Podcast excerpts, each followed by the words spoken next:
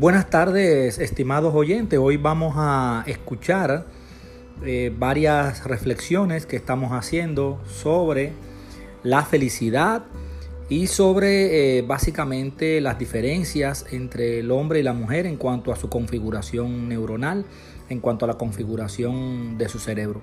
Estos temas espirituales son muy interesantes, muy importantes, eh, sé que son muy atractivos para muchas personas y hoy precisamente vamos a escuchar eh, varias reflexiones que hemos configurado a lo largo de estos últimos meses sobre estas temáticas tan interesantes sobre cómo ser feliz, sobre la felicidad como estado de ánimo, como estado subjetivo y las diferencias entre hombres y mujeres desde el punto de vista neurológico.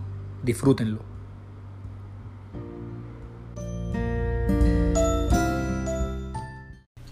Muy buenos días, mi amigo Gaspar. Muy buenos días, amigos y amigas oyentes de Feliz Domingo.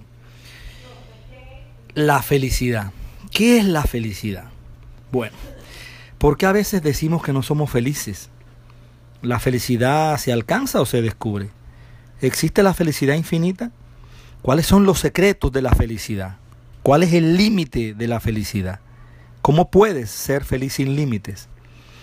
Cuando una persona es realmente feliz, ¿para qué es importante la felicidad? ¿Cómo alcanzar la felicidad infinita? Realmente, como muchos de los temas más profundos de nuestras vidas, todos tenemos una noción interna sobre qué es el éxito, qué es la justicia, qué es la solidaridad, pero nos parece muy difícil explicarlos. Lo mismo ocurre al pensar eh, en conceptos como este que introduzco con estas interrogantes. Eh, la felicidad. La felicidad es algo que, que todos los seres humanos deseamos, pero que pocos logramos alcanzar. Generalmente cuando pensamos en la felicidad, vemos sus efectos, pero pocas veces analizamos con cuidado sus causas. ¿Qué es lo que realmente nos hace felices? ¿Es posible que esta felicidad sea un estado permanente o, siempre la felicidad es temporal? Hay gente que dice que la felicidad no existe, que solo existen momentos felices. Ahora bien, es fácil confundir la felicidad con el bienestar. Por eso muchas personas tienden a equivocar el sentido de los bienes materiales en sus vidas, creyendo que les dará una felicidad que nunca encuentran. Y es que las cosas materiales eh, nos dan bienestar, eso es cierto. Es más cómodo viajar en un auto nuevo que en un transporte público. Es agradable tener abrigo cuando hace frío. Es necesario tener algo que comer. Pero en realidad ese bienestar no tiene nada que ver con la felicidad. La felicidad se caracteriza por la presencia de sentimientos de agradecimiento, de sosiego interno, de satisfacción, de paz, de bienestar, de armonía, coherencia en tu vida, de afecto hacia nosotros mismos, hacia los demás. La felicidad es un concepto mucho más profundo de estabilidad, de seguridad, de esperanza. La felicidad no es la falta de problemas o la ausencia de dificultades. ¿Se puede ser feliz en medio de un torbellino, de una tormenta? pues sí, porque la felicidad no es algo que esté necesariamente fuera de nosotros.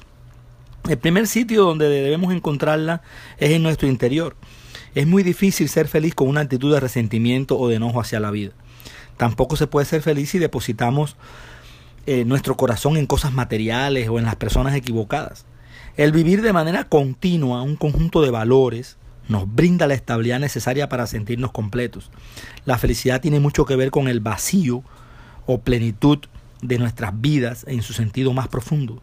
Pero la felicidad no está únicamente en nosotros mismos, también está en el entregarnos a los demás.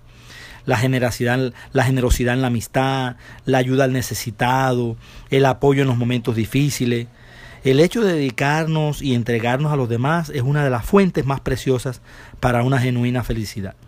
En este mundo actual de teléfonos móviles, internet, tecnología, computadores, redes sociales, es más fácil centrarnos en nosotros mismos y nuestros problemas y también es fácil olvidarnos de los demás. Sin embargo, en la medida en que en la que nos preocupamos más por los demás y menos por nosotros mismos, se resuelven dos problemas, el de la persona a la que estamos ayudando y el nuestro porque nuestra vida cobra nuevo sentido, nuestra vida tendrá un significado diferente. La felicidad también eh, tiene mucho que ver con nuestra actitud hacia los problemas y las preocupaciones, que siempre estarán presentes en nuestras vidas de una forma o de otra. Sin embargo, una actitud positiva y una esperanza continua ayudan muchísimo más que una actitud pesimista, un encerrarse en sí mismo y una visión amarga y tenebrosa de la existencia. La felicidad es el resultado de un esfuerzo constante para superar los problemas o de un trabajo intenso y continuado por mucho tiempo. No seas optimista porque todo sale siempre bien, sino porque, aunque las cosas salgan mal, se confía en que siempre habrá personas que nos ayudarán a superar las dificultades. El ser feliz no es solo un estado de ánimo. Es además una actitud mental constante, una actitud positiva ante la vida. La felicidad es un estado psicológico que trasciende la noción del estado de ánimo. La felicidad confiere a quien la disfruta la sensación de autorrealización y plenitud para con uno mismo y los elementos del entorno circundante, ya sea este entorno físico o simbólico. Esta sensación de autorrealización y plenitud confiere a las personas felices una mayor serenidad y estabilidad en sus emociones, pensamientos, actuaciones. Algunos estados anímicos asociados a la felicidad son, por ejemplo, la alegría, la euforia. La felicidad puede estar provocada por realizar una buena acción o por estar en compañía de los amigos. Desde siempre se ha hablado sobre el tema de la felicidad. Se le sitúa como el gran anhelo humano, pero se reconoce que pocos llegan a conocer la felicidad. Yo, yo, siento que en su sentido más elemental, la felicidad es un estado de satisfacción, un estado de plenitud, de regocijo íntimo y personal, que se caracteriza por sus efectos benignos en todos los órdenes de nuestra vida. Entender cómo funcionan las emociones, cómo funciona la mente, te permite entrar en contacto con la felicidad, eh, sentir ese sentimiento maravilloso y esto a su vez te prepara para gozar con libertad de tu vida y de tus relaciones con Dios, con los demás, con las cosas y con la naturaleza las respuestas nuevas y creativas a tus problemas no provienen de lo que el computador de tu mente ya sabe, sino de un cambio de actitud emocional y mental, de sentir, pensar y ver la vida de manera diferente. Proceden de tu corazón, de tu conciencia, del aspecto más desconocido, oculto y silencioso de ti mismo. Amigo oyente, te invito, te invito amiga, a experimentar por siempre ese agradable estado de ánimo esa sensación de libertad, la satisfacción con la vida y contigo mismo. Cuando aprendas a vivir en un estado anímico de sosiego, de paz emocional, de paz mental, descubrirás que la felicidad existe en tu interior y que en efecto es independiente de las circunstancias. Cuando seas consciente de esto y lo apliques en tu vida, descubrirás la felicidad infinita y entonces, solo entonces, amigo y amiga, podrás ser feliz sin límites. Feliz domingo. Muy buenos días, feliz domingo a nuestra querida audiencia de Santa Marta, de Barranquilla y de todo el Caribe colombiano. Se comunica con ustedes Alexander Ortiz Ocaña desde Santa Marta. Saludos para ti, mi amigo Gaspar. Feliz domingo, ¿cómo estás? Quiero felicitarte ante todo por este maravilloso programa, este programa tan hermoso que necesitaba nuestra familia del Caribe colombiano. Feliz domingo, qué hermoso. La mujer como sujeto de felicidad. Qué tema tan hermoso, qué tema tan maravilloso has escogido para este domingo de hoy, mi amigo Gaspar. En efecto, la mujer es amor, la mujer es felicidad. Eh, yo pienso que son palabras sinónimas realmente en nuestro lindo lenguaje, porque si uno se pone a reflexionar, se da cuenta que no hay felicidad sin amor. Y decir mujer es decir amor, por eso la mujer también es felicidad.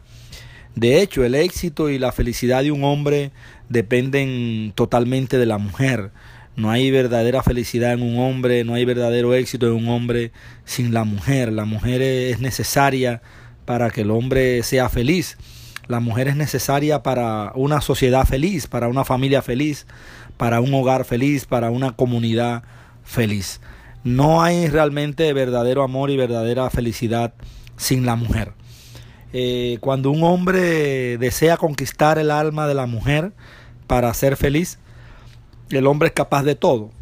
Es capaz de bajarle las estrellas del cielo si es preciso, es capaz de darle, regalarle su camino, es capaz de darle el trino de las aves, es capaz de darle el sonido del mar, el hombre es capaz de entregarle a la mujer sus gustos, sus oídos, le entrega todo.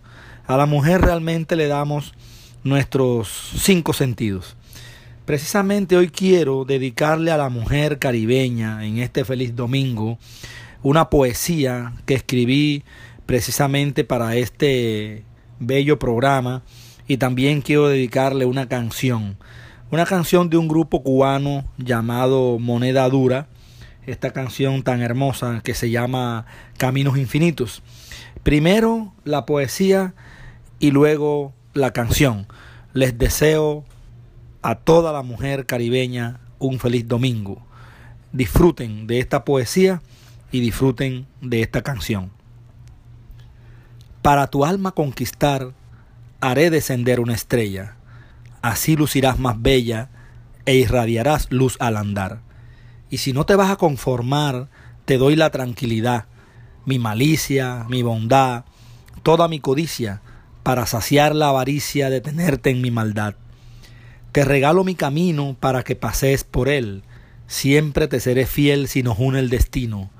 Te doy además el trino de los pájaros del monte, el canto del sinsonte y todo mi calor. Haré mío tu dolor y estaré en tu resorte.